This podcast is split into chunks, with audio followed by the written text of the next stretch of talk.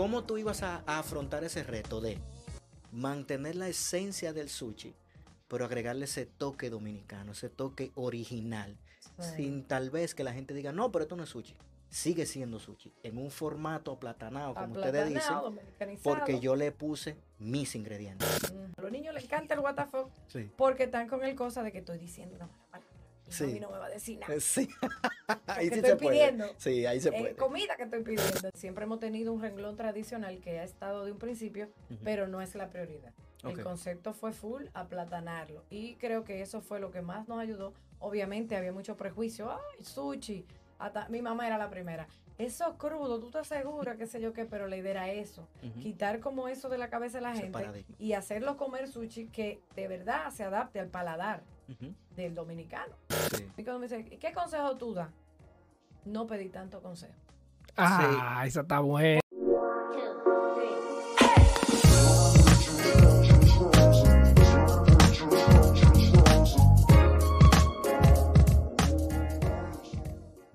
Buenas, buenas, bienvenidos a otro capítulo más del el podcast más famoso que hay ahora mismo en el mundo. Y el que diga que no, que se revise. Está a nivel de psicólogo. ¿Cómo? Más que seguro podcast. Hoy tenemos otra invitada especial. Me dio brega traerla, ¿eh? Oiga, Me dio brega. Pero lo logramos. Y aquí estamos. Eh, siempre en compañía de, de El- Elvis Ramón. Señor Elvis. Saludos, buenas tardes. ¿Cómo están ustedes? Chicos, miren, de verdad que hoy tenemos una compañía eh, tremenda. Tú sabes que a mí me encantan ver esos tipos de mujeres así, empoderadas, emprendedoras. y que sobre todo reluzca esa paz y esa tranquilidad. Oigan, Ah, ¿viste? ¿Te gustó? Señores, con nosotros está Maciel Almonte. hola, hola. Bienvenida, distinguida. Gracias por la invitación. Qué formalidad contigo, eh, Gracias, distinguida. gracias. Maciel, yo tuve la dicha de conocerla cuando me incluí en el grupo de Soco de las motocicletas eléctricas. Y ella viene con vasta experiencia. ¿Tú fuiste la número qué del país? Como la cuatro. Oye, esa vaina. Cuando estábamos en pandemia, ella estaba dando ruedas. Yo siempre la veía que salía en foto con su, con su motor verde y esta tipa, señores, pero ustedes no conocen, es totalmente diferente. Maciel, háblanos un poquito de tú, de ti, perdón. ¿Quién eres? Eh, ¿Dónde, por decir así, te criaste? ¿Fuiste una niña feliz? ¿Te gaviaste en mata? En todo eso, claro. Mata, jugué yun, en la, ¿Cómo? en la calle, todo. Todo. Vieja, vieja escuela. Juventud, vie- eh, infancia, vieja escuela. Excelente. ¿Por qué, por qué normalmente yo hago la pregunta? Porque nosotros queremos ver de dónde arrastra eso, esos casos de éxito que has logrado ahora, que la gente le dice suerte, pero ha sido un trabajo constante. Entonces, eh, Maciel es, se puede decir propietaria, Bueno, eh, socia cofundia- co- Cofundadora. cofundadora. de Yocomo, de la hija del pollero, y si no me equivoco, de cuál otro se me está quedando. Anacleto. De Anacleto y Dorotea. de Anacleto y Dorotea, cuánto, cuánto humo, Dios mío. Explícame cómo. Vamos a comenzar tal vez cronológicamente. Sería por Anacleto y Dorotea. No, ¿Cuál fue el primero? que no. No. Ah, tú ves. Por eso que te traigo aquí, pues ya Eh, no, aprende. eh, el hijo de nosotros principal es yo como Ok, y Anacleto se dio por añadidura en el 2012. ok, perfecto. Ya era un negocio obviamente que existía y nosotros nos parecía interesante y Bien. decidimos incursionar con él, sobre todo por el tema de la sangría. Y, y nada, pero fue un hijito viejo que llegó a hacer combo con Yogomo. No, no, y, y Y- plantó una tendencia aquí, realmente. ¿Y yo cómo entonces qué año, qué año nace yo como? Eh, 2007. Un 25 de diciembre de 2007. Oye, pero yo creo que ustedes fueron que trajeron los sushi a aquel país, yo Sí. creo. No, había unos Había, cuantos. Sí. Eh, no muchos, pero eran muy tradicionales. eh, Lo todavía normal. existe eh, eh, unos de los tradicionales existen todavía, pero realmente en el formato de nosotros no había mucha opción porque tú salías a comer sushi en el 2007 era guardar un presupuestico fuerte. Sí. Yo sí, claro. misma, porque tan, soy fan de, de los sushi desde que estoy jovencita y había pocos lugares aquí, había que juntar un dinerito para ir a comer sushi porque eso no te costaba de que igual que una pizza. Eso es así. Entonces, ya, ya trayendo la parte de colación de yo como. ¿Cómo tú te sientas un día y decir, se va a llamar así y se va a tratar de esto? Porque eso no es a lo loco. si es una idea que viene arrastrando de hace mucho tiempo, o fue que te diste cuenta porque saliste un día a la calle y se te hizo difícil. ¿qué es lo que trae el inicio de ese, de ese caso de éxito que todo el mundo conocemos todavía al día de hoy? Bueno, el inicio viene dada de una pregunta junto con mi socia, que es Claudio Guzmán, de, ven acá, y vamos a ser empleada toda la vida. Wow. ¿Dónde Ese- surgió, ese ¿dónde ponche, surgió eso? ¿Había alcohol o había café? O... No, si tú supieras que estábamos como live, entonces eh, decidimos y te hicimos la pregunta, entonces nos quedamos como que, mira, como que deberíamos entonces hacer algo. Y motivado con eso, y no hay cosas que uno no puede como juzgar. Por ejemplo, surge mucho una historia de nosotras que nos fuimos un grupo de amigos fin de semana a una finca a la cumbre. Ujú. Y en aquel entonces no había Netflix, no había nada de eso. Entonces era tú llevabas unos CD y unos DVD y no había nada que hacer en esa Sí. finca. Entonces esa amiga de nosotros, ay, yo tengo aquí un DVD de The Secret. Y yo dije, ay, esas vainas de, que de, de superación y cosas, a mí no me interesa. Pero no había más nada que ver. Y ella lo puso, la cosa empieza a correr y nos sentamos como a verla. Y yo, mira, pero mira, está interesante. El tema de la ley de la atracción y la Mm, cosa. Sí. Anteriormente a eso viene dado otra historia conmigo de que yo soy publicista. Ah, ok. Oh, qué Excelente. Entonces trabajé por más de 12 años en agencias de publicidad aquí, en unas de unas cuantas, como directora creativa. Un Y- saludo a un amigo común, ¿Quién es? Poteleche. Ah, Poti y yo. Está- él está- él está citado para trabajamos aquí. juntos. Tengo la dicha de manejar sus pólizas. alguna juntos en, en Cumbre. Mm, Y ya, luego sí. no íbamos ahí como dupla por otro lado, pero me encontró. Los y caminos. yo me quedé. Sí, sí. Entonces, Muy importante. Nada, eso básicamente. El tema de, ajá, en la agencia, un día llega mi, mi director de arte de Bonao, él es de Bonao, y llega también con un libro, y yo dije, ¿y este libro? Dije, Padre Rico, Padre Pobre, ¿y este nombre? La Biblia ¿Y este nombre, qué sé yo qué? Y él dice, ah, no, que me lo dio mi padrino, qué sé yo qué, y lo dejó ahí en la oficina. Y yo me y yo, mira, pero la portada está como rara. Y, y lo cojo de curiosa. Entró la parte creativa ahí. Entonces lo cojo de curiosa y empiezo a ver y leo una, leo una página, leo otra, leo otra. Y el libro como que me enganchó. Y siento que una de las cosas que, que nos ayudaron mucho fue tanto ese libro como tirarnos aquel documental de The Secret del tema de la ley de la atracción. Y después de ahí fue como que a Claudia a mí se nos prendió un bombillo pero ven acá, vamos a juntarnos a pensar ideas de negocio, a ver qué podemos hacer, qué sé yo qué. Ya el tema del sushi estaba de por sí, porque a las dos nos encanta el sushi desde cuando no estaba tan pegado aquí, eran dos o tres sitios, como te dije. Y, y nada, y por ahí nos fuimos, empezamos a hacer los viernes de juntadera sin alcohol. Empezamos en su casa. Eran sin alcohol porque si no no se Subrayado, sin alcohol. Claro. Tú sabes, y era ahí claro. con una bitácora ahí. ok, ah, eso fue pa- para la planificación. Exacto, Ujú. pero pensando ideas, ok, el sushi fue de las primeras, pero habían otra, otro listado. Exacto. Pero dijimos, mira, a mí el tema del sushi llama mucho la atención porque para tú comer sushi tú tienes que o estar cobrado o esperar un all you can eat que tiramos nada más un domingo. Sí, sí. Entonces, ¿por qué el sushi tiene que estar tan elitista y no puede ser algo más cercano a la gente y, y más próximo a ser como pizza, hamburgues, hot dog? ¿Por qué tiene que estar como allá en el número 10? O más de 10, 10 más. Tiene sentido, sí. Entonces ahí fue que dijimos, vamos a investigar y, y también decíamos, pero ¿por qué las cosas no pueden tener como nombre chulo? Aquí todo se llama, como que tú Manica agarras un menú y todo se llama pechuga la Golden Blue, pechuga la Golden Blue. Eh, churrasco, churrasco. Dijimos, ¿por qué las cosas no pueden tener nombre chulo? Y tú lo aterrizas con la descripción y punto. Lo que está sucediendo ahora, que tú tienes que llamar al camarero. Mira, ¿esto explícame qué es. Pero en aquel entonces todo se llamaba tal cual. Era así, era muy... Dijimos, ¿por qué no puede ser así? Porque el sushi tú no lo puedes dividir como la pizza, porque tú no puedes pedir cuatro y cuatro, mitad y mitad, y así tú pruebas uno de este, otro de otro. Entonces, por ahí se fue dando. Hoy justamente estaba lloviendo algo, de que nosotros iniciamos incluso de que con arroz con coco, arroz amarillo y arroz tradicional. El tema de los tamaños también, que no existían, que era de 4, 8 y 12. Sí. Y el tema de el facing del local, como obviamente uno viene de publicidad, uno le Claro. metió power de que concho estaría cool que fuera divertido, que la pared cambien estacionariamente. La idea era que cambiaran cada tres meses, pero la gente, ay, no la quita y foto. Mm, Se volvió que, bueno, vamos a cambiarla cada seis meses. De repente, vamos a cambiarla quedó fija.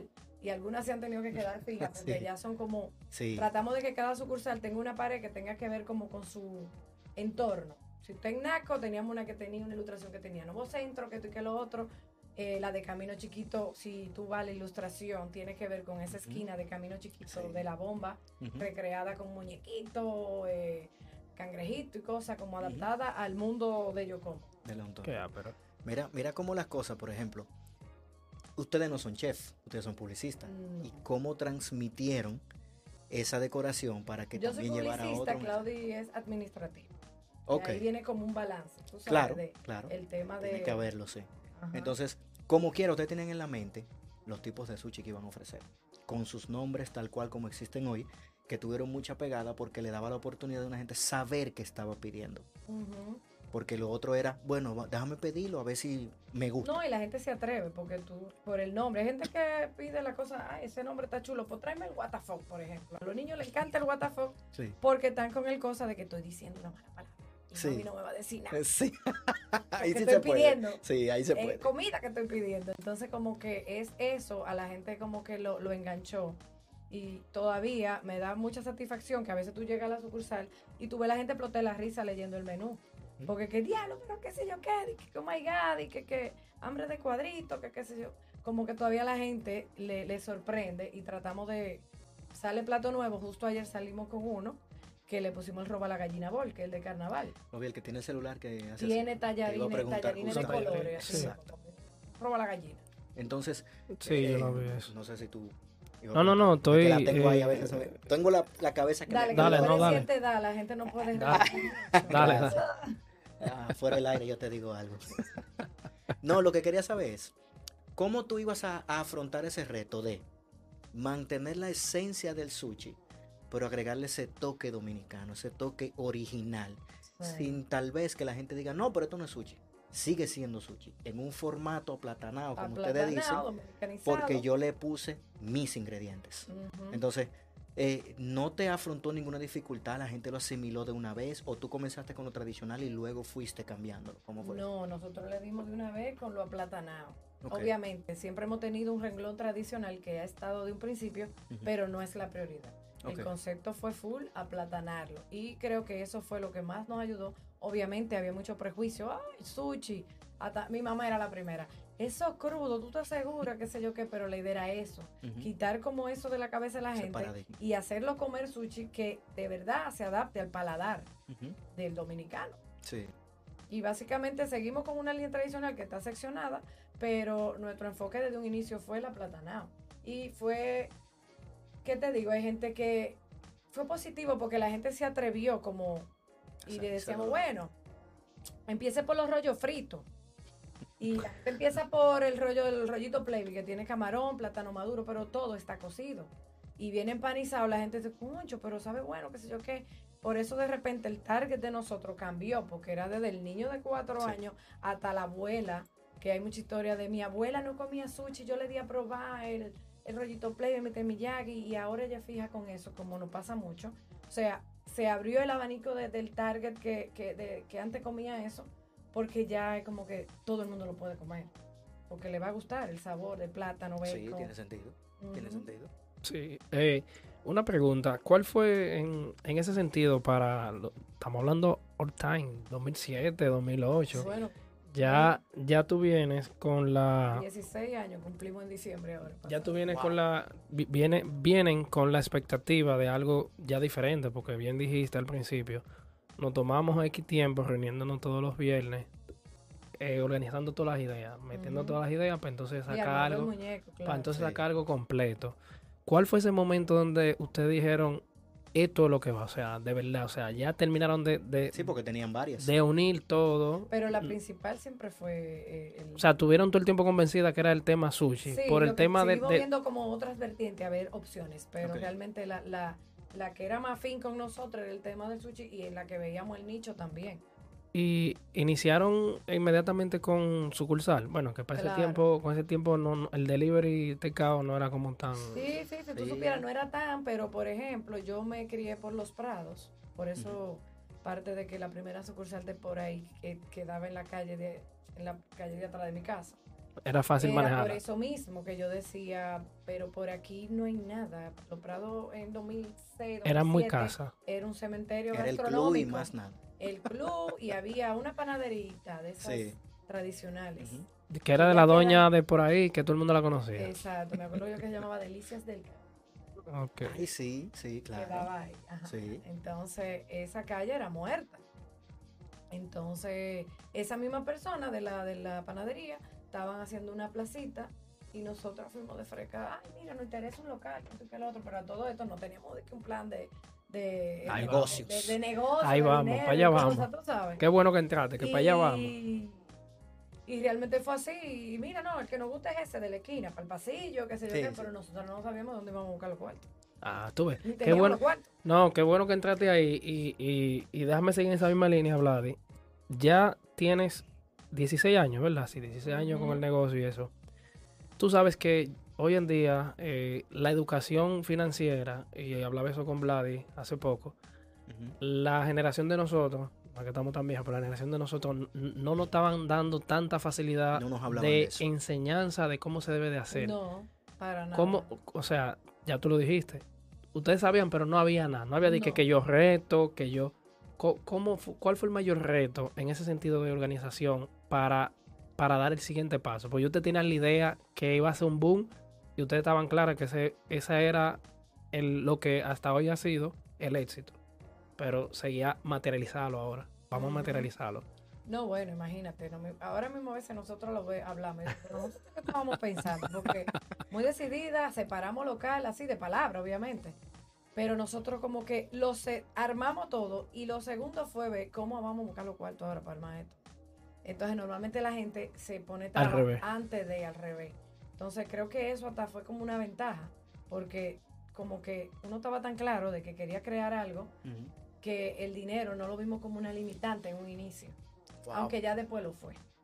Sí, ¿Por qué? claro. Porque para nuevo negocio, en aquella época no te presta nadie y todavía en esta época hay muchos beneficios y muchas cosas. Un poquito más flexible. Un poquito Que ya apoyan más al emprendedor y no sé qué. Pero el tema del emprendedor en el 2007, eso era nulo.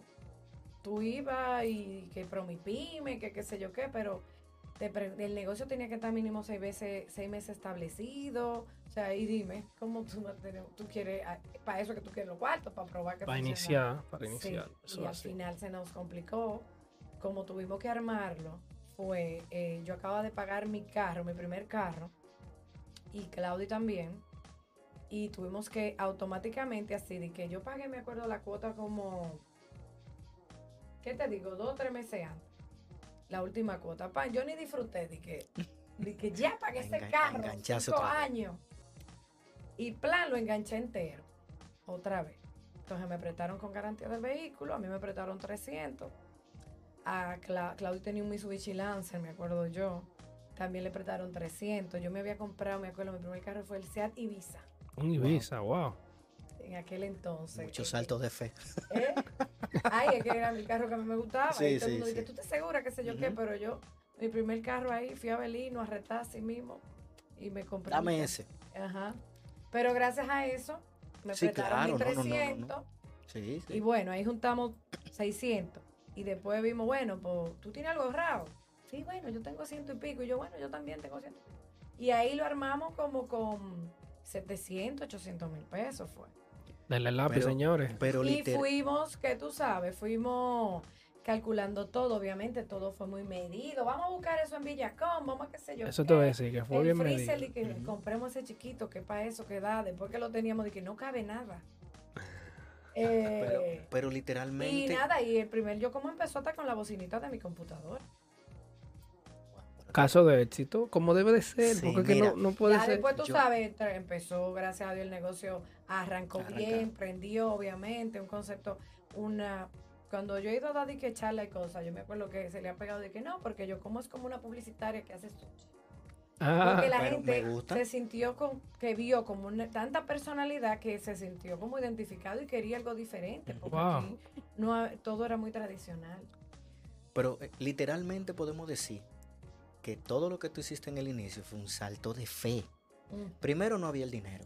No. Se fueron de arrestar ese local que quiero. Segundo, no sabía que lo iban a tener, pero se tiraron otra vez a pedir otro Sí, préstamo. la plaza se dilató, gracias a Dios. Ajá. A uno. Para ir Sí, buscando. ajá, para ir viendo, porque dije que iba a estar Sí. para noviembre. Sí. Digo, iba a estar como para mediados de año y luego estuvo para noviembre. Y ahí fue que nosotros entramos entonces a darle mambo. Pero eh, eh, es que a mí todavía me está... Te está, te está trabajando. Sí, porque Sí. que yo lo que, lo que queremos también lograr con esto es que la gente vea que, ok, tú tienes 16, 16 años, pero nada más están viendo el resultado de los 16 años. No vieron todo el proceso. No, un proceso. Porque, por ejemplo, tú estuviste en los prados, pero tú misma decías que eso era desierto. ¿Por qué por ahí si tal vez no iba a pasar gente? Y aún así sigue estando por ahí. Por eso que te digo, porque yo decía, había un nicho por ahí, no hay sitio. Y en delivery nada más llegaba pizza a mi casa. Yo sí, pero Exacto. el pizza y, y no, no llegamos a los prados cuando eso ya tú sabes, que eh, eso quedaba parece lejos, porque que el centro de aquí era la Church y la Lincoln. Sí. Y la Gustavo. Y los ¿Tú prados era. Los Entonces el formato de ahí, yo una vez en una filmación que tuve que ir a Chile, ahí me llevaron y me sacaron al restaurante y cosas. Eh, y ahí yo me di cuenta que muchos, muchos restaurantes que me llevaron quedaban en zonas muy residenciales. O sea, pero mira, qué raro porque allá como que todo queda en el mismo sitio. Ujú. Tú tienes que coger tapón, tienes que bregar con vale parking, tienes que cambiarte. No encuentra parqueo, por eso el tema del ballet. Y dije, pero ¿por qué no pueden haber cosas en zonas residenciales? Y sobre todo los prados, que los prados tenían, las calles son anchas, Sí. era súper cosa, un sitio que tú puedes informarla, te en pijama, buscar, cenar, cenar, sentarte, ¿tú me entiendes? Entonces, se creó como esta cosita. Y Sí. Yo entiendo que tal vez ustedes fueron refinando bien la identidad de ellos como en el camino, porque el mismo público también lo iba. Ustedes como que hacían un diseño y dicen, lo vamos a tres meses como tú bien dices. No, no deja lo que me gusta. Cuando viene también todo ese ataque de las redes sociales, pues mucho más todavía. Sí, porque cuando nosotros iniciamos, yo creo que Creo que era Facebook, no me acuerdo. Facebook, yo creo que estaba empezando. Sí, Facebook, porque si fue Sí. 2007 cuando surgió por Sí, primera vez acababa iPhone yo de una vez pan, creé en Facebook, después vino Twitter, Sí. ahí nos metimos en Twitter, así que No realmente en éramos muy En activos. Hi-Fi no tuvieron. No, Hi-Fi no llegamos a eso, es más para atrás. No llegaba. El niño tiene 16. Ah, ok, ok. Eh, Tirando, a ver. Tú sabes que los niños de 16 no saben qué es lo que es Hi-Fi. Ah, Es verdad. Eh, y nada, básicamente eso. Entonces, ya, ya, ya estamos experimentando y viendo el éxito que ha tenido yo como. Con mucho trabajo, mucho esfuerzo, teniéndole mucha fe.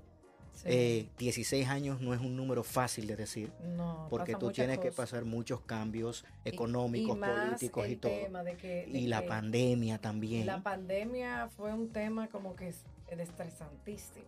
Pero se la buscaron, ¿verdad? Se la, no la buscamos, muchachos, hasta armamos una campaña vendiendo hasta la materia prima. Sí, eh, yo vi, yo creo que los primeros que vi cuando ustedes decían apoyen el negocio local fueron ustedes. Apoya local, Y todavía real- está en las fundas y todo. No, y el mensaje es muy profundo porque realmente debíamos nosotros ayudar a esos negocios, claro, cualquiera que fuera. Pero algo que nos ayudó mucho también es como yo, como eh, eh, la fuerza tanto para restaurantes, también teníamos un- una fuerza en delivery Sí, desde claro. el inicio. Sí, porque sí. en un inicio, el negocio puede irte hablando, porque en un inicio la idea era, bueno, el local es pequeño, vamos a hacerlo delivery, eh, delivery takeout y dos o tres mesitas por si alguien quiere venir. El problema fue que la gente empezó a venir, pero nosotros nada más teníamos seis mesas. Y después tuvimos, bueno, hay que poner dos mesitas más afuera. Después, ah, en la noche hay que sacar seis mesas para el parqueo. Sí. Después así, o sea, hoy mismo estábamos hablando de eso. Y dije, diablo, ¿tú te acuerdas que se hacían unas hasta filas? Entonces, bueno. a veces el negocio, tú tienes una cosa en tu cabeza, lo armas y la misma gente y, o el resultado va Sí. hablando y tú tienes que ir modificando. Incluso el primer eslogan de yo, como no era sushi aplatanado, era sushi to go. Ok, No duró ni un año y de una vez tuvo, bueno, ese sí, no me recuerdo de ese. Ya el de sushi aplatanado es el que se ha mantenido. Claro que sí, Porque porque, sigue se siendo tuvo que sushi. cambiar en menos Exactamente. de un año. Pero el formato Excelente. era... Y- Hasta eso influye, eso influye. Mira, yo creo que una parte también súper importante fue que ustedes tenían claro el enfoque que, que le querían dar. Y como tú bien dices, todavía es así. El que va a empezar a comer sushi empieza por yo como. y dice, yo voy a empezar por aquí. Sí, porque no, no se van a, a lo ya tradicional. Y se queda, porque eh, Empiezan lo, por lo allá. así mismo, como que tú fuiste, pero de repente tú, tú tienes familia y de repente tienes hijo y el hijo y de repente tú, ay, mi hijo es loco y yo venía cuando usted, qué sé yo qué, como que se arma una cadena, como, Sí. como que dentro de, no sé tradicional, se ha vuelto una tradición que la gente como que crezca con nosotros y eso como que también no ha, ha cambiado mucho los perfiles y eso, como que ahora el público son los chamaquitos de colegio, no sé qué, pero sus papás eran los que no comían. Como Sí. que ha sido una cadena. Claro, que- porque que ha sido muy le dan la experiencia, le dan la experiencia de, de la experiencia que ustedes le brindan a clientes ya que son clientes de años y los primeros clientes ese de que el miedo, ah, mira, eso crudo, yo que pa- por eso el concepto ha sido fuerte y se ha mantenido. O sea, tú dijiste, era otro eslogan y no sé si se vieron forzados o tuvieron que agregarle sucho aplatanado porque ya... No, no fue forzado, fue como que... mira, Se dieron cuenta. así. Se dieron cuenta. sí. Ok. Suena No duró chulo. casi nada, pero el, No. el concepto inicial era sushi to go, por eso. Sitio de delivery, decir. takeout, viene tal vez que venga una mesita, que otra, qué sé yo qué. Pero Qué la bien. gente reaccionó diferente. No, y lo bueno también, en el año en que inició ayudó, porque esas personas que tenían miedo de comer alguna, valga la redundancia, una comida con cosas crudas, certificaron de que no había ningún problema y cuando viene ya su generación, sus hijos, le dan la confianza de que vayan y pidan no, allá. claro, a mí y me le crean esa ver cultura. niñitos de 4 o Sí, 5 años sí. comiendo sashimi. Y yo digo, wow, yo no me comería eso a esa edad. Como que, como que no me llamaría la atención comer Sí. pescado crudo. Sí. Dije con 4 o 5 años, pero ya tú sabes, los niños ahí se fajan con sus sashimi. Antes, de- son- antes de pasar al, al otro, al otra, la otra experiencia de ese otro negocio que tú pusiste, cuéntanos algo jocoso que haya sucedido en el trayecto de Yocomo, que, te- que tú te Bueno. recuerdes y siempre te da risa. Han pasado muchas cosas, pero que el chef tuyo es muy pintoresco. eh, David es muy David es muy pintoresco, pintoresco. sí. Querido, ese muchacho muy querido. Sí, por ahí anda, dando carpeta. Eh, bueno, un algo jocoso. Digo que ya estás presente, ¿no? Porque sabemos que tienes que dividirte en todas esas tiendas. es un No, problema. jocoso, pero, pero han pasado muchas cosas memorables. Tú, Sí. mucha gente, me sorprende, mucha gente se ha comprometido en yo ¿Mm? como. Oh, ¿Cómo? Por- comprometido, pero a nivel de que así mismo. de- bueno, mira, eso puede ser algo jocoso. Una vez tuvimos un tema de una gente que el tipo le quería del anillo. eh, y mira, y viene y le pone el. Para que lo ponga dentro, lo ponga dentro de uno de los rollitos. Y yo, mierda. Y esta idea, no, que es así que él lo quiere. Y yo, pero ahorita la tipa muerde, se le ve un empate, una muela mi se, se traga la- algo. No, que, que eso que es bueno. Tengo que ponerle el anillo dentro de uno de los rollitos. Crean, crean, crean, la jefe empieza a comer. El único rollito que dejó del, del plato era donde estaba el anillo. Que ya se... Y el muchacho forza que forza, hasta que tuvo Que no, como que cómete ese, no lo dejes". Y ahí se armó, ya tú sabes. No quería... Pero, ya, ¿por qué que siempre Empezó al pasa eso? revés. Cuando no es que se lo beben o se lo comen, es que no se lo comen. Eh, lo dejó el rollito. El único que dejó de los ocho rollitos era el que tenía el anillo. y que si lo pone adelante, lo voltea y comienza No, del y- otro lado. Ya tú sabes. Yo me imagino la Ejé. tensión en ese momento y qué fue, pero... No, pero, pero qué bueno, porque yo sé que la gente no solamente simple va a comer, sino también a crear experiencias. Sí. Porque el mismo entorno ya te invita, ven, siéntate, pasa Sí, un rato y ya con nosotros. Con este tiempo, tú te encuentras tantas historias en la calle. Ujú. que, "Vi, y ahí fue que yo me comprometí, ya estoy Sí. casado y tengo tantos hijos. Y ahí- así como tú encuentras, ahí fue que yo terminé con la novia mía. Ay, mi Madre. Bueno o malo, como quiera, sigue ahí fue siendo que nos experiencia. conocimos, ahí fue la primera cita de nosotros, como que muchas historias, imagínate, eh, en todo ese tiempo. y- Qué fuerte. es, de- es muy chulo. De que invitaste a comer a yo como para terminar Una- contigo. ¿eh? Eh, Sí, entonces, ese, ese evento me lo hicieron, sí. Una- Yo como Prado pasó justamente. Dije, ay, sí, mira, ahí, yo, comer un yo una vez llevé una gente y terminé con ella. Yo, Qué "Ok". formal, ¿eh? Qué Wow. no, no. Mira, una preguntita. Con relación, ya tú sabes que venimos cambiando mucho. Del 2007 a, a la fecha han surgido De tantas todo. vainas que hasta No, menciona- mencionaste el innombrable, pero eso mismo. No podemos estar mencionando los nombres. Pero, eh, la, pa- la- eso mismo. El, el suceso entre el 2020. La pandemia, a- la pandemia. no menciones, mi amor. Pero pues, no, que- no crea, mira. Lo al decimos- principio te cuento que uno se estresó. Gracias a Dios nosotros nunca hemos tenido que cerrar una sucursal. No, no, para todo eso Eh, fue. Pero cuando llegue el tema de la pandemia, nosotros estábamos de que, wow, que eso que estábamos un poco histéricos. Mierda, no puede ser que ahora vamos a tener, tanto que uno se ha fajado y ahora vamos a tener que cerrar y que por una pandemia, que no sé qué, y nada, y nosotros teníamos un plan, bueno, si vamos a cerrar, entonces vamos a cerrar. Esta que, la que menos vende. Lo de y, siempre. sí. y la que acabamos de abrir, porque acabamos de abrir una, no tenía ni, ni, Wow. ni seis meses. Y ya tú sabes. Y para que tú veas que uno tiene que buscarle la vuelta. La verdad es que eso yo después entiendo, lo vi como una oportunidad el tema pandemia, porque nos hizo fijarnos en cosas que uno no se fija. Como, vamos a, a ver, ¿dónde es que vamos a apretar? Si Dime, eh, servilleta, ¿cuántas servilletas que se ponen en la funda tanto? Vamos a poner que son tres servilletas. Porque antes, ¿sabes? El puño. Desde fijándote en la servilleta. Eso es, la pandemia enseñó a uno a fijarse en los detalles que tú. Realmente del Pasa día a por día no alto. te fijas. Ujú, Pasas por alto. ¿Cuánto verifones? ¿Cuánto? ¿Qué sé yo qué? Y de repente, ah, pero tenemos verifones de más. ¿Y por qué tenemos verifones de más? Pagando Como esa mensualidad. apretamos tanto para ser rentables que ayudó. Y las sucursales que pensábamos que íbamos a cerrar, mm, cosa de la, de la vida y la cosa, despegaron en pandemia. Tal vez por la ubicación también ayudó muchísimo. Arroyo Hondo era una, la de. Arroyo Hondo que es pequeñita de Sí. Esa se va, se va a fuñir. Pero ¿qué pasa? Trancaron a todo el mundo. Sí. Y por el que ve más la gente. zona más residencial esa Sí. triplicó la venta en delivery, qué sé yo, que se activó. San Isidro, que era la más reciente, que abrió como agosto 2019, esa era la otra. Yo, bueno, partimos los muebles, lo guardamos, qué sé yo, que mi amor, pero San Isidro despegó también, porque no había tenido chance de, de arrancar. Llega la pandemia, obviamente, en un inicio hay un necesito, pero yo decía, hay que dejarla abierta, venda Sí. lo que venda, que, que cubra por lo menos lo- algunas cosas de, la- de sus gastos. Y así lo hicimos hasta que nos nivelamos. Oye, eh, tuve que no siempre fue todo negativo, pero No. está la perspectiva que tú le diste.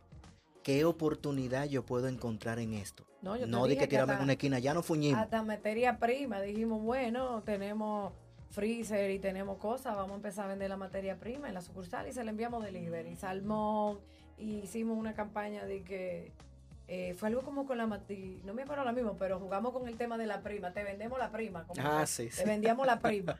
Para que bueno, tú la la, prima, el Sí, seguro. sí. para que tú la, No, pero para que tú la hagas- para que tú No, la hagas en tu casa. Para que tú la hagas en tu te casa. vendemos la prima. Incluso hicimos unas recetas que tú podías hacer en tu casa si tú comprabas tanta libre salmón y, y obviamente funcionó. Te iba- Pero no era nuestra principal entrada, pero diversificamos un poquito con eso. Lo que te iba a preguntar a- ahorita, antes de, de- de entrar en, en el tema de la pandemia, tú sabes que hemos venido No, a cambiar. Eh, ah, no, pero antes. Porque la, la- la pregun- adentro La ya. Ya tenemos mascarilla. ya. La Ya- pregunta ya viene la antes. vacuna ya. Tú sabes que, por ejemplo, para los 2000, creo que fue como 2015 por ahí, empezó el boom de, los de los food truck, ¿verdad? 2015. No, Creo que fue donde más el boom, en, en- más en para eso, en, en eso, en esos años. Como Yo estoy que, seguro que el 2017, que de ahí en adelante fue que llegaron a llegar mucho más 2015 como todavía. Sí, como 2000, eh, en ese, en, en ese trayecto. el término food truck, exacto. Porque habían a carritos con ustedes, a ustedes le, de manera del mismo negocio, como están en el negocio de comida, podríamos decir, no tan comida rápida, pero comida eh, fuera de casa, casuales que le- ajá.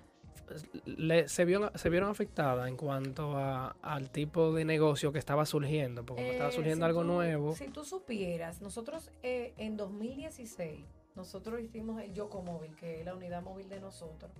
Obviamente no pensándolo como, como para Una ponerlo de que competencia. ahí, sino lo, lo hicimos para eso mismo, para eh, actividades, para tantear mercados. Por ejemplo, el Yoco Móvil duró una temporada en Santiago. Tuvo ya como por tres años. Lo trajimos en pandemia. Una pandemia temporadita. trajimos. Una temporada de tres años. De tres. Un niño. Sí. mudándolo de, de Sí. casa. No, pero, pero ¿qué te digo? Yo entiendo que hay que ser receptivo porque hay muchas cosas que van a surgir, que van a durar, que se van, que se quedan. Eh, y el tema de los futuros realmente no nos sentimos afectados porque como son negocios en su mayoría informales, yo entiendo que en el factor por lo menos del renglón de nosotros, que es sushi, te da mucho más seguridad tú comer en un restaurante que ir a comer sushi, algo crudo, en un sitio que tú no sabes los estándares de higiene y, y cómo manipulan ese tipo de alimentos que es muy delicado. Claro. Aunque uno brega con salmón, atún, camarón, muchos son cocidos, otras cosas no. Por eso el mismo Yocomóvil, como lo tenemos para actividades, eh, el bocado y esas cosas así, lo hicimos desde cero aquí. No fue de que, que compramos uno, que sé que lo hicimos, que tú te montas y tienes tracción, tiene bomba de agua, o sea, fue una cosa que cuando nos invitan a muchos festivales y nos dicen, ay no, pero que ver si pueden venir con carpa, yo prefiero no ir. Sí. Porque si, sa- si el niño sale a pasear, tiene que ser en su formato. Exacto. Digamos, higienizado, tiene su permiso de salud pública, todo su No, claro, fue algo. Como que es una cosa que, que no, no es para improvisar. Y entiendo que que bueno, todavía sigue el boom de lo, del tema de los food todo tiene Sí, su sí. público, Sí. pero en nuestro caso realmente no, no, no fue algo de que como que nos estresó ni, ni nada, porque Sí, yo creo que los temas de los food truck, ellos sabían desde el inicio a dónde se iban a dirigir, hamburgues, hot dog, pizza, cosas sencillas y y en rápidas. el día su mayoría no, no está como abierto. no, tienen una sé, hora específica. Es una exacto. cosa más nocturna, es una comida como más de, de, No voy a cenar, voy para allá. de, no, me fui de bonche, vamos para allí, que vamos qué, a pasar como por que lo siento así. Sí, es así. Mientras que nosotros no, que nos funciona es el en- día entero, el día a día de 12 a 12, de 12 a 11. Y entonces, ¿dónde viene o si era dentro de ese famoso viernes sin alcohol? ¿Estaba en algún momento la hija del pollero que es No. la, No, otra, hija, la otra hija tuya? Que tú no puedes preguntar eso así. Tienes que dejar una emergencia y agarrar el volante y ahora da una vuelta de 360 grados. Óyeme, yo, Te le, fui- yo te- le entro así. Porque No, mira no. cómo lo conecté con los viernes sin alcohol. No, no, yo lo digo, yo lo digo porque pasamos de sushi a lo Por que es a Sí. picapolla. Por eso mismo, quiero saber, wow, de sushi a pollo, una- está bien el criollo y todo el mundo lo conoce y sabe y puede ir con los ojos cerrados, dame eso.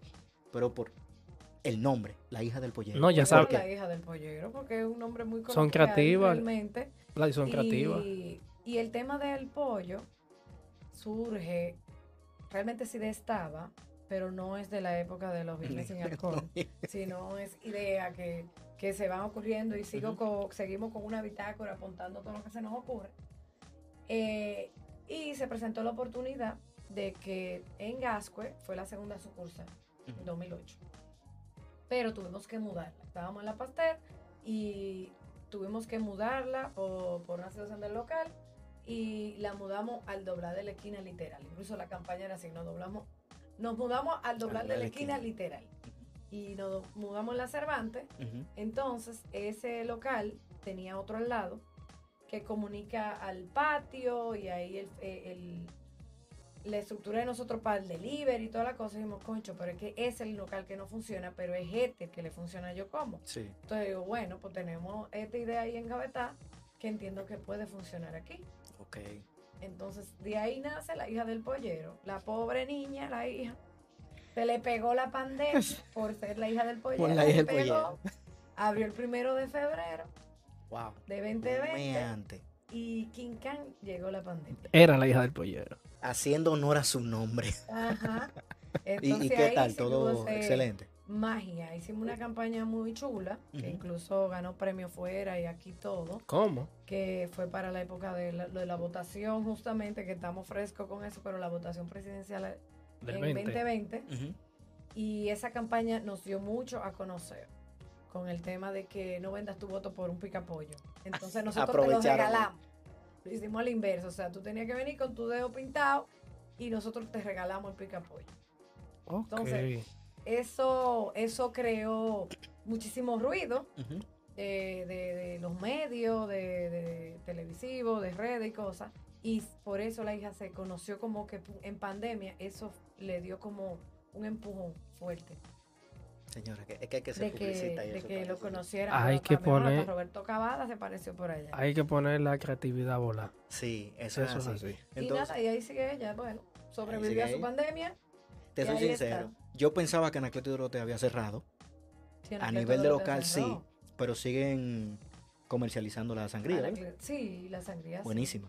La sangría sí es una marca local, la vendemos ta- tanto en Yocomo como en algunos restaurantes y bares también. Ah, O sea que al final, Al como quiera, se quedó esa parte que era Tiene prácticamente su lo que caracterizaba. viene en diferentes formatos y ahí, ahí está ella. Y nosotros estábamos hablando ahorita de pagar una cuota. ¿Usted tiene seguro, joven? ¿Está asegurado usted, sus negocios? Claro, eso es, eso es, eso es básico. Ok. Dime. Nosotros no- Automáticamente se abre un Yocomo, hay que asegurarlo. Ok, excelente. Lo que Desde nosotros- antes de Talito. Yo no he conocido alguna situación en la que yo como se haya visto envuelto en tener que utilizar el seguro por alguna Gracias reclamación y ojalá siga así. Pero a pesar de eso, tú dices, no, a mí no me pasa nada, yo voy a quitar el seguro. ¿Tú lo has pesado en alguna vez? No jamás. ¿Por qué? Porque eso te da una tranquilidad. Entonces es lo que la y, gente no y entiende. realmente Como decía nuestro amigo Joan. situaciones, me gusta dormir gracias a Dios no han sido situaciones mayores. Una vez en el, en el gas, Sí. como en el 2009, por ahí. un tema de que un cocinero en hora muerta dejó como la freidora a Siempre. tu cosa y, y parece que el aceite se armó un humazo, mi amor, y, y ya tú sabes, fue, se armó un huye huye. Ajá. Gracias a Dios no pasó a mayores, pero el seguro resolvió de una vez. Eso, lo, el eso es lo tema de que importante. se, eh, eh, se ahumó, el, el, el- Ese la día era- se ahumó. Sí, era Una ahumada. costillita ahumada. Sí. No, eso, señor, es una campaña que tenemos. ¿no? Se rotizó. No, pero excelente. Y nos estabas contando, o nos ibas a contar de una anécdota con tu seguro internacional fuera. Ah, sí. Que para mí es muy importante eso. Ujú, En estos días lo estaba hablando con alguien. eh, de eso mismo, que la gente a veces no piensa el tema del seguro internacional. Y yo sí que lo veo muy necesario, porque te cubre muchas cosas aquí. Sí. Tú lo sí, que haces cualquier cosa te reembolsa. Y fuera, tú te vas y tienes cierta tranquilidad. Y me enteré también hace unos años que ayuda mucho y me ha ayudado a mí personalmente con el tema de las visas eh, Schengen y cosas así. Correcto. Porque ellos ven que ya tú tienes un seguro internacional y no te dan nada más de que 10 días, que yo qué. Te dan 2, 3 años y influye mucho que tú tengas un seguro, porque sabes, cuando tú te vas de viaje, tú compras de que un seguro turista. Por los días eh, ¿Cómo se llama ese seguro? de viaje. El el seguro de viaje. Pero te, tú lo compras por ese rango de viaje. Por la Sí, cantidad de Y días. es para accidente, no de que, te puedes ir a consultar ni nada de eso. Sí, gracias a Dios no lo he tenido que usar. Bueno, una vez lo tuve que usar en Madrid, porque no vio escaloncito. ah, ok. Se Y- movió, se movió. El escaloncito no, yo iba bajando y como que hacía frío, yo andaba con unas botas. Ajá. Sabes que uno no está acostumbrado a andar en botas. Eso es verdad. Y este, esa caída de que tú te vas a caer, pero tú sabes que te va a caer. Pero, pero, tú quieres mal. evitar Sí. no caer. Entonces tú lo que agarras es que tropiezas, coge velocidad y, y te cae más duro, más para allá. Eso fue lo que me pasó. O sea, yo hice como unos maravales para no caerme. Era como un restaurante, ya tenía como la silla recogida. Sí. Yo no encontré de dónde me agarrando. Y caí explotar que desde el bar llegué rodando tratando de no caerme hasta la puerta ya. Yo, Sí. creo que yo choqué la puerta de esa. En el piso. ¡pran! Y, ahí apoyé en el codo. Y todo fluyó. No, de no ahí. fluyó porque el codo me dolía y No, no, te digo con el seguro, sí. Te Ah, atendieron, lo utilizaste. Sí, sí, yo aguanté ahí, al otro día me bebí un calmante, pero me seguí el dolor y yo dije, mira, yo voy a ir a la clínica porque me duele mucho el brazo. Y fui, me atendieron, yo dije, mierda, es un cambio de hora. Y yo fui como a las 8 y dije, "Eh, en mi corredor no me va a coger esa llamada. Gracias a Dios me cogió la llamada. Claro. Y, y nada, y se resolvió de una vez. Me, me hicieron radiografía, el tipo me recetó unas cosas y no tuve que pagar un cheque. Eso, eso, fue lo, eso fue lo chulo. Nosotros somos como los médicos, tenemos que coger el teléfono todas las horas y créeme que ha pasado. Sí, apareció, sí. Nosotros hemos querido también hacer una, una, unas series de preguntas fuera de lo normal, pero no es tan fuera de lo normal. Y yo tengo una que... que Paranormales. Sí, Paranormales. No, paranormales. no, no. Paranormales o paranormales. Ok. Paranormales. Ya que tú nos diste tu experiencia y todo eso, si tú pudieras hablar con tu yo joven, no es que tú eres vieja, ¿verdad? Con tu yo de hace 20 años, 10 años, 15 Ajá. años, con la experiencia que tienes ahora, ¿qué tú le 16. dirías? ¿Qué consejo le darías? ¿O lo dejarías todo así? ¿Tú crees que es ¿El yo joven necesario? de qué edad?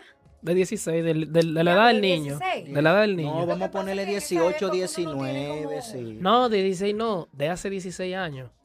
No, no, no. Bueno, hace 16 años Exacto. yo tenía 20 y algo. O tal Ah, vez en pues la está época bien. que en la que tú estabas O sea, que obvia, mis 20s, ejerciendo, exacto. Yo creo que eh, es como que tú tienes que, si tú crees en algo fielmente, tú tienes que atreverte a hacerlo y no darle tanta mente. Porque mucha gente se queda con muchas ideas engavetadas por pensar tanto, no tengo el dinero, eh, no me atrevo a hacerlo solo, voy a buscar un socio. Una cosa también es encontrar un buen socio, muchas cosas se, se fuñen por, por Claro. una mala sociedad, como No. ha habido muchos casos. El 90%. Tú Entonces, estás dentro del 10. si tú no puedes solo, búscate un socio, pero un socio que, que vaya contigo, que comparta contigo como la misma visión, los mismos valores, Que y tenga el tenga hambre que tú tengas. el mismo afán de echar para adelante y darle para allá. Es así. Pero básicamente eso, o sea, y también no pedí, a mí cuando me dicen, ¿qué consejo tú das? No pedí tanto consejo. Ah, esa está ¿Por qué? buena. Porque si tú te pones a estar preguntando, Se va a hacer el corte. ¿eh? Se va a hacer el corte. Esa si tú vas a estar preguntando, te van a decir a ti te gusta, a ti no te gusta, te van a dar diferentes cosas y lo que vas a hacer es confundirte más. Y obviamente te vas a frustrar. Por ejemplo, yo como no fue el nombre que más gustó, pero era el que más a nosotros nos gustaba. Y lo pusimos de que a votación con los amigos. Yocomo quedó como en cuarto lugar, pero al final dijo, pero al final a nosotros lo que nos gusta es Yocomo", Exactamente. que fue Yocomo. El logo, hice, hice, hice un concurso en la agencia con todo lo que estaban ahí, los directores de arte y cosas. Lo sometí a concurso, ganó el que hizo mi director de arte. Y, y realmente lo hicimos a votación, de que otra vez con los amigos, pero ya estábamos seguras que ese era el que nos gustaba. Entonces a veces uno quiere estar pidiendo consejos como para sentir como ese Aprobación, Sí, aprobación. que te empujen, Sí, como que sí. eso me ayuda Buscar aprobación. pero a veces eso es peor, porque entonces eso lo que hace como que par de manos te atrasa. también. Es así. Entonces Yo- mejor, si tú crees full en eso, tírate. ¿Qué es lo peor que puede pasar? Un sí o un no. Un sí o un no, y si no Sí. funciona, bueno, pues lo intentaste. Esa no es la Pero manera de peor es, hacerlo. es que tú veas que la dejaste engavetar y después viste que alguien la hizo y le fue bien. Mira, tú sabes que tú al, al principio mencionaste eh, El secreto en español, porque, vamos a decirlo, de los pocos libros que yo he leído ese uno. Yo te confieso que Yo de, lo- de los pocos libros interesante. es muy y- interesante y, hay muchas cosas de las que tú Y estás... lo de la ley de la atracción, creo fielmente en eso. Sí. porque me han pasado muchas cosas así. Desde antes de tener yo como, yo obviamente leí el libro y la cosa, pero me pasaron muchas cosas. Como por ejemplo, yo tú sabes que hay que hacer de que un, un cuadro. Y Mapa yo dije, mental. bueno, yo voy a recortar, ay, mira, el carro que yo quiero. Recorté mi carro, lo pegué en la computadora, en la agencia, me acuerdo yo. ¡pam! Apartamento, ay, mira, este, lo recorté y lo puse también ahí. Pues te cuento que sin darme cuenta, pasó el tiempo y yo se me olvidó esa vaina. Que yo tenía eso pegado. Entonces, como cuando tú tienes un post-it ahí que, Ujú, Sí. que ya, que, Que normal, es normal El verlo. teléfono del colmado y tú andas preguntando, ¿quién sabe el colmado? Pero tú- Dame la hora, tiene un reloj y saca el celular. Exacto. Entonces, como que a mí se me olvidó que yo tenía eso. Eso es un dos de, de muchas cosas que me pasaron. Cuando yo vengo y me doy cuenta, yo, mierda, pero Pasó el yo tiempo. compré la guagua que tenía pegada en la computadora. Y para colmo, dos años después, la compré en el mismo precio que yo la tenía pegada en la computadora. Por un descuento que conseguí, que, que eh, uno que era jefe mío manejaba la marca de Viamar. Y, y justamente el descuento que me dieron cayó en como dos mil, tres mil dólares menos y dio con el valor que estaba pegado hace dos años en mi computadora. Con el apartamento me pasó igual. Mi primer apartamento fue de que, ay, mire ese qué lindo blanco. Yo, yo había recortado el de, me acuerdo yo, es uno de aquí, tampoco es que uno se va y recortó digo, un apartamento de Miami, de Brickell, De Brickel, de sabes. Brickel.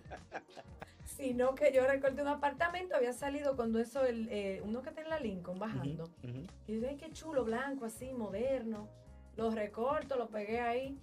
Y mi primer apartamento es mm, exactamente sim- muy, muy parecido. Blanco, fachada así moderna, que en aquel entonces no, no eran tan, tú sabes, Tan común. ya moderno no era tan común como ahora. Exacto. Y yo dije, wow. Sí, eso. Eso es el consejo que ya... Es el consejo. No, claro. Es que hay, Enfócate. eh, aunque tú dijiste ahí bien claro de que sin darte cuenta, lo que pasa es que al momento de tú Tú lo hacer, hacer ese mapa de el cerebro Pero no fue que yo agarré y que como hay gente que no, hace una no, vaina una que mapa súper elaborada. sí. Yo vi esas dos cosas y dije, "Ve, la Esto es lo que yo quiero. Sí, lo que pasa es que automáticamente el cerebro se programa para eso. Claro, tú no te puedes quedar con los brazos cruzados. Tú dices, yo voy a trabajar para tener ese carro Pero y tú tu tienes que trabajar. también trabaja mucho. Exactamente. Entonces, tú ya sabes qué objetivos tú tienes. Meta no, porque tú llegaste y punto. ¿Qué objetivo? Yo quiero esto, luego voy a querer esto. Y se van dando siempre y cuando tú pongas de tu parte. Y Claro. el cerebro. Es como cuando tú quieres un carro específico y comienzas a verlo mucho en la calle. Sí, pasa Es lo mismo. ¿eh? Sí, ¿entiendes? sí, porque te sí. enfocaste. Y eso a veces no lo aprovechamos. Sí. No esa es la idea. Es lo mismo que me pasó. Yo no tenía idea de poner un podcast. A mí me invitaron a uno, un colega de nosotros, y me gustó. Yo dije, bueno, un día voy a poner. Se me abrió este localcito. Yo dije, voy a inventar. Y ya vamos por la segunda temporada. Mira qué En bien. el segundo capítulo. Gracias por venir, ¿viste? Yo te lo dije. Epa, en el epa, último que yo lo dije. No, y, y Sí, de verdad. Estamos hablando desde, yo creo desde que tú lo Sí, empezaste. pero todo tiene, tiene sentido porque yo te estoy sacando de tu día a día que es súper full eh, y no solamente aquí, a veces tienes que salir del país o tienes que reunirte con qué sé cuánta gente y no es fácil. Entonces, yo sé que en algún momento lo íbamos a hacer, no te preocupes. no por se eso. había dado. Este Sí, era el sí, momento. este era el que momento. Eh, aunque sea, déjame salir de Vladi. No, pero no, al contrario, Pero- yo decía, Dios mío, tengo a hablar tan pendiente. Y siempre como que cuando tú me pones una fecha, Sí, tengo una situación. Pero, pero es increíble. O sea, como el mapa Era mental como- así mismo. La voy a invitar para el el 16. 15, Me voy de viaje. justamente así como de que llego Pero como que yo lo sabía. O sea, de verdad. Pero tú estás con eso desde el otro viaje. Sí. Y la otra vez, me voy. Yo, wow. Y yo, Vladi, pero es que yo tengo un viaje Incluso no lo puse ahora porque era de que San Valentín, vamos a hacerlo el jueves. No, es que yo, llego Yo no voy a estar yo- aquí, yo llego el día. Ajá. No te apures, que vamos a lograrlo. Pero por fin, y de verdad yo quería que se diera, porque yo quería que la gente, ya te conocen en redes, porque tú tienes que ir a muchas cosas y tal vez, pero que quería que conocieran esa parte como más orgánica, más de lo que tú eres. La gente no sabe cómo tú eres, o sea, así mismo como tú estás hablando ahora, así mismo tú eres en la calle, o sea, tú eres muy super heavy, eh, sencilla, la, no, no vaya a creer que "Ay, yo no la voy a saludar, olvídense de eso. La vaya y le No, hace su me coro. Saluda, me Le saluda. hace su coro. y se hacen su selfie, cualquier cosa. Me saluda. No, ya yo perdí mi apellido porque una- que Maciel yo como. Más el yo como. Ya, ya no perdí el apellido. Sí, ya no, ya, ese ya la familia se fue para pique ya. Me Mira, saludo, me saludo. una, una pregunta, Maciel. Eh, ¿Qué viene por ahí? Y sigue siendo en la misma línea de A y B. Porque veo que te fuiste alimento y bebida. O sea, cuando digo A y B, Mm. alimento y bebida. Ah, o sea, ni yo sabía. Coño, ahí ve, yo Sí. que tú no, ah, Estoy no aprendiendo. Tú no eres, tú no eres del restaurante. Sí.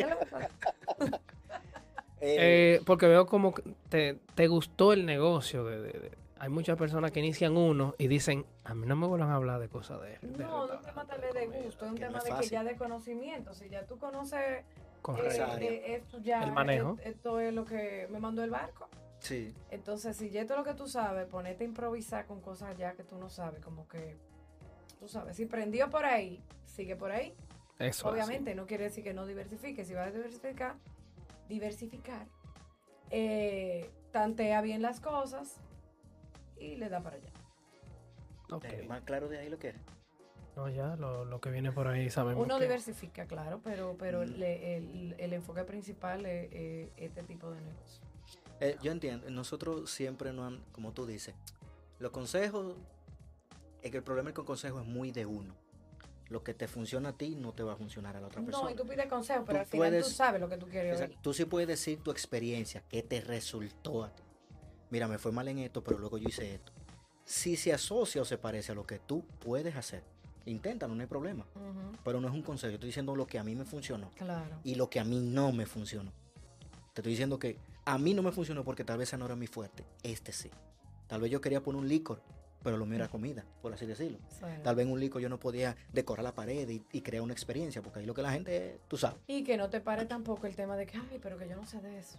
no, Que aprenden el camino. Porque mira, yo, el ejemplo de nosotros es ese. Sí, que no meten ese el miedo. otro y, y Claudia administradora. Que no tiene que ver nada con Y comida. al final, obviamente, uno sí se ha ido de viaje, ha cogido cursos, se ha perfeccionado y ha entendido el tema de, de este tipo de comida, pero eh, eso no necesariamente tiene que ser una li- limitante si tuve un nicho bueno.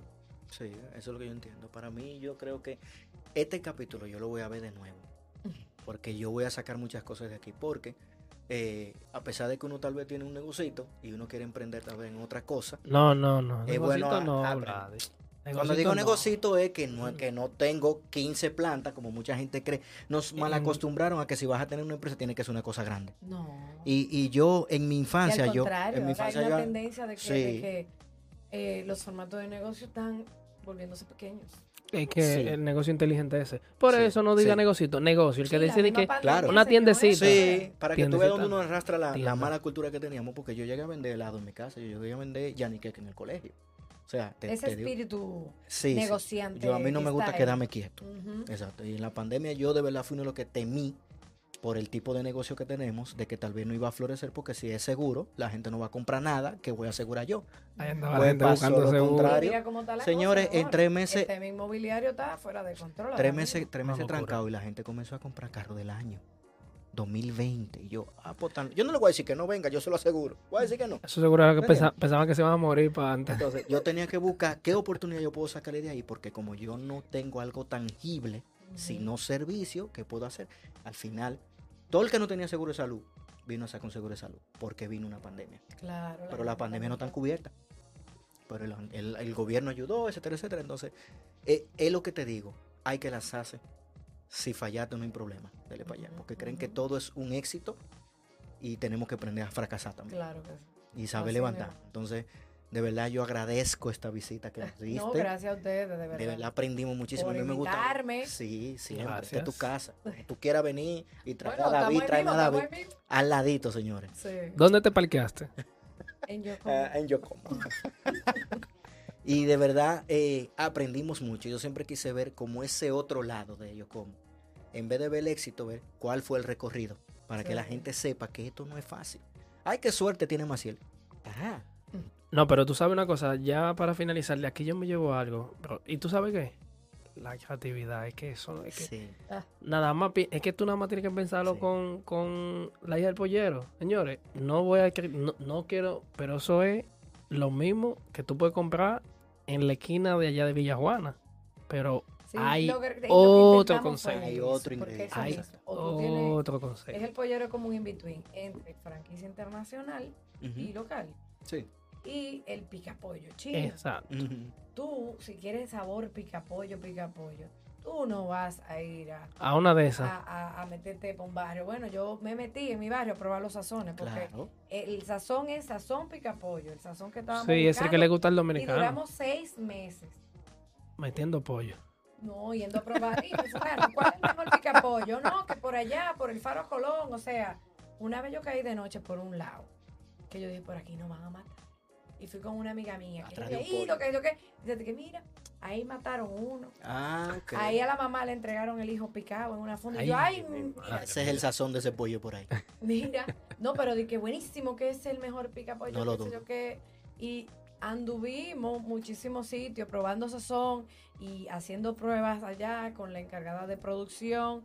No, no, negrita, no, eh, no sabe. Tiene que saber full, full a picapollo. Sí. Hasta que dimos con el sazón y después fue que, por ejemplo, yo como estuvo listo primero en Gasco, pero hasta que nosotros no tuvimos listo receta sazón, la hija del pollero no, No abrió. fue, fue un chinchín después. Exacto. el- y lo- lo él loco. quiera el sazón. es lo que te digo, ponerle ese, e- ese elemento obviamente, Que diferenciador. tú te comas un picapollo con chu eh, bueno, le, Con le- chulería. le han pegado- era picapollo con chulería la cosa, pero le han pegado de que el picapollo popi.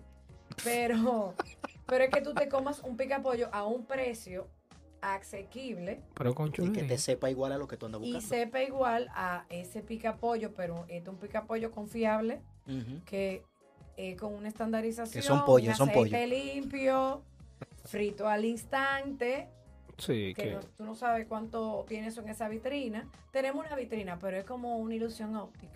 Exacto. Porque la idea es que la gente, si que la gente lo pollo, espere. ten paciencia. Que lo espere, porque sí. te lo se fríe al Desde momento. cero. Sí, e- e- eso es Un tema de frescura. No, pero- creatividad. Señores, eh, vean este capítulo que de verdad van a aprender mucho. Bueno, si te oyen decir eso es que lo están viendo. Exacto. Si lo despedimos. Eh, Muchas gracias de nuevo. Nuevamente, Señores, eh, gracias a da tus redes para que la gente entre ahí. Yo sé que te sigue muchísimo, pero lo que Ah, falta. Yo como sushi, arroba yo como sushi. Y la hija y del la hija del pollero RD, arroba la hija del pollero RD. Así que ya no, saben, lo vamos a poner por aquí Instagram, Anacleto y Dorotea. Anacleto y Dorotea, que por ahí lleva la sangría. Para que hagan sus pedidos. Se puede pedir, ¿verdad? Norma? Sí, se puede pedir, se- tú lo puedes conseguir en Yocomo, tú la puedes pedir al por mayor, en directo a la oficina. No vamos a y poner eso para celebrar aquí. Señores, gracias por Yo llegar hasta llegar aquí. con una bajo el brazo. Eh, No voy a decir, no, no voy a decir nada. Pero tú sabes. En yo el próximo capítulo. Señores, gracias por llegar a estos minutos que se ven mucho, pero de verdad se fueron volando. No, Estábamos no, hablando de eso. Oh, eso, sintonizarnos en Spotify, YouTube, Apple Podcasts, Google Podcasts y todos los podcasts que tú puedes encontrar, estamos por ahí. Más que seguro. Así que muchas gracias y nos vemos en la próxima. Bye bye.